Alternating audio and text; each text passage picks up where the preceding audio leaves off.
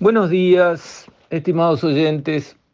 Quisiera referirme hoy de nuevo a la reforma de la seguridad social, que es algo que ya había que haber hecho, no lo digo yo, lo dijo Danilo Astori, que condujo la economía del país durante los tres gobiernos del Frente Amplio, en los cuales el Frente Amplio tuvo siempre mayoría parlamentaria y tiene un boom un boom de riqueza caída del cielo como no se había visto en los últimos 80 años.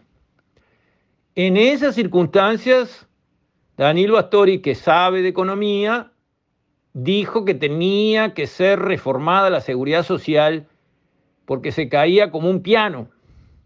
Lo dijo fuerte y claro, públicamente y sin esconder.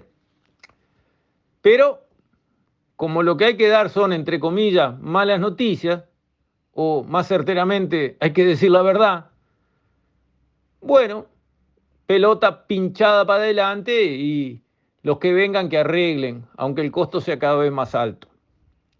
Bueno, los que vinieron fueron estos que están ahora acá, que tienen una actitud más responsable de hacer lo que hay que hacer por el bien de todo el país, aunque haya que decir cosas que no son simpáticas. ¿Cuáles son esas cosas que hay que decir que no son simpáticas? Señores, una jubilación a los 60 años estaba bien cuando la expectativa de vida era 65 o 68. Hoy la expectativa de vida es 74, 75. Y en algunos colectivos de personas que no trabajan violentamente con el físico, que no lo, descans eh, que no lo cansan, que no lo gastan, como pueden ser los profesionales, la expectativa de vida es 84 o 85. No se pueden jubilar más las personas a los 60 años para cobrar 25 o 30 años más. El sistema no lo soporta. La plata no está. No hay manera de hacer eso y además no es justo hacerlo. ¿Por qué?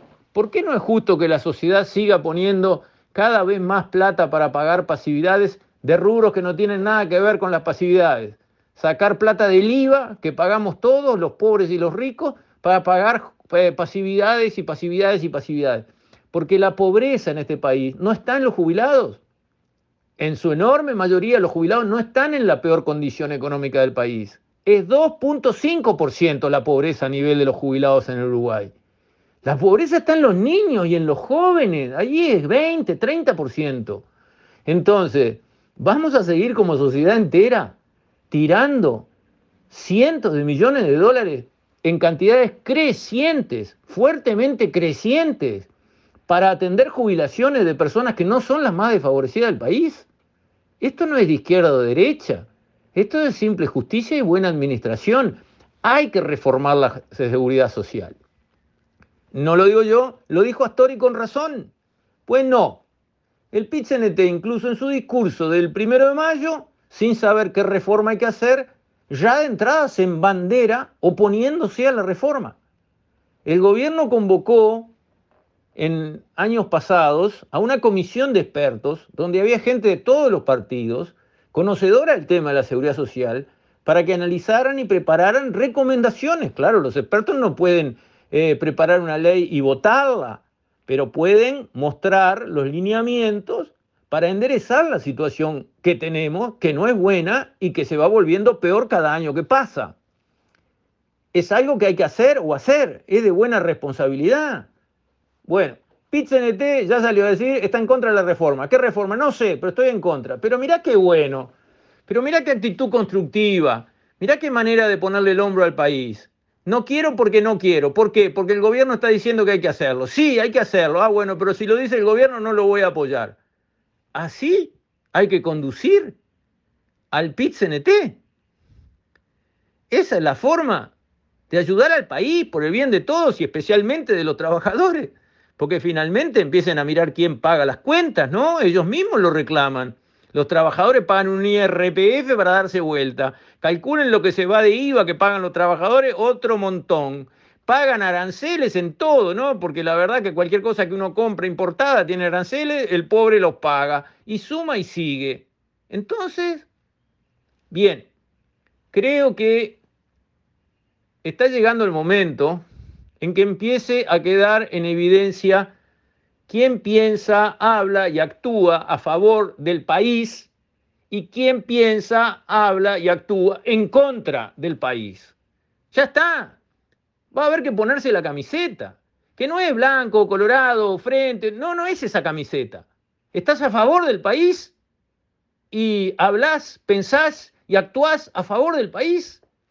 ¿O te importa un pito la patria, el país, el deber, los pobres, los ricos? Todo te importa un pito, lo único que querés es embanderarte con ideologías extrañas, foráneas, fracasadas en el mundo entero, pero que acá las obedeces como un soldadito.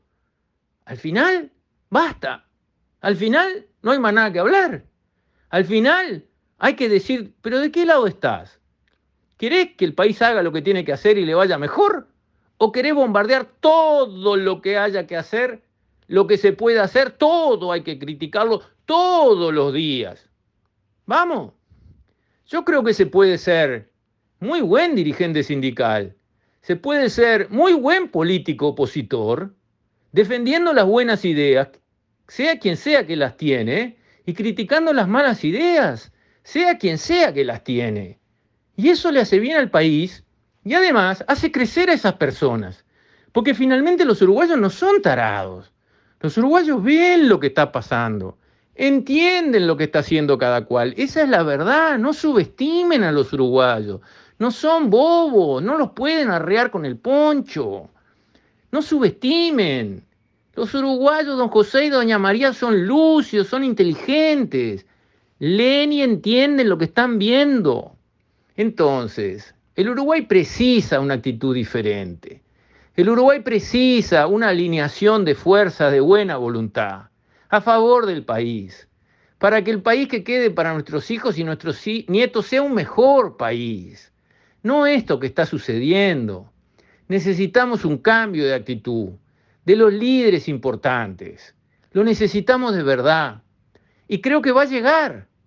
Creo que algunos se van a realinear, y adoptar una actitud más altruista, más positiva, más sincera, más de buena fe, y otros van a desaparecer. Porque los que no tengan la estatura suficiente para lo que necesita el país hoy, la gente le va a dar la espalda.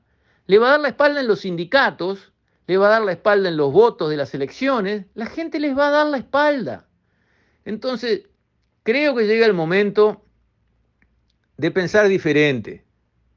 Decir que no están de acuerdo con una reforma de la seguridad social está mal, porque ni siquiera saben cuál es. Pueden decir, bueno, de todos los puntos, 16 que esta reforma lleva, con el 14 y el 15 eh, no estamos de acuerdo, quisiéramos que fuera de tal forma, lo demás es inevitable. Eso es una manera de hablar de la reforma de la seguridad social. Pero decir, no quiero la reforma de la seguridad social. ¿Ah, no?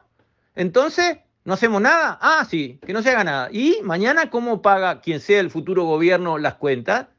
¿Qué hace? ¿Sube el IVA a 30? ¿Qué hace? ¿Se endeuda al doble durante dos años y después de default? ¿Qué hace?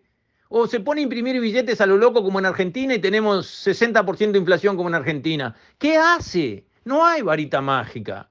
Para pagar, esas son una de las tres maneras, o deuda, o más impuestos, o emisión, y al rato tenemos una inflación que descabeza a todo el mundo. Es así. Lo demás es todo mentira. Lo demás es todo engaño, trampa. Entonces, el país merece una actitud más seria, más profesional, más focalizada en hacer lo que hay que hacer. Que eso no tiene color político de izquierda o de derecha. Con esto, estimados oyentes, me despido. Hasta mañana, si Dios quiere.